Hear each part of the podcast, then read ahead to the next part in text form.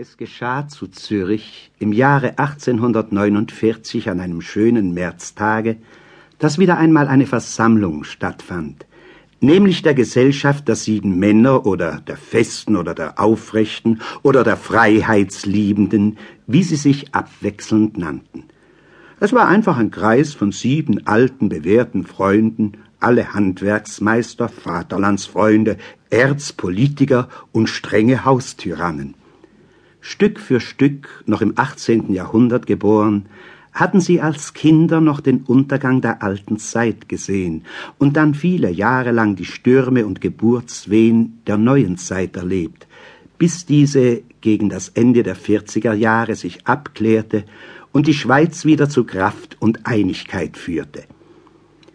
Die sieben Männer waren nichts weniger als unbeträchtlich, unermüdlich, Tag und Nacht bereit, Gänge und Geschäfte zu tun, welche man keinen bezahlten Leuten, sondern nur ganz zuverlässigen anvertrauen konnte.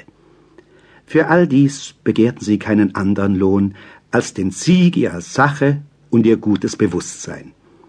Wöchentlich zweimal kamen sie zusammen, und zwar, da in diesem kleinen Vereine auch zwei Gastwirte waren, abwechselnd bei diesen.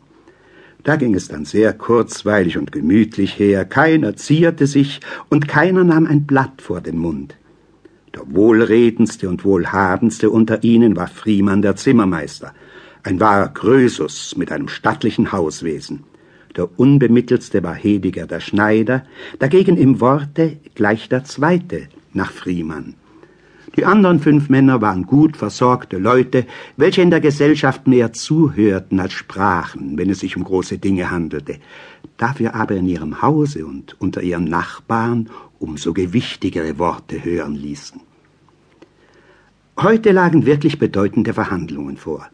Die Zeit der Unruhe, des Streites und der politischen Mühe war für diese Wackeren vorüber. So wollten sie sich denn an ihrem politischen Lebensabend ein rechtes Schlussvergnügen gönnen und vereint das eidgenössische Festschießen besuchen, welches im Sommer zu Aarau stattfinden sollte.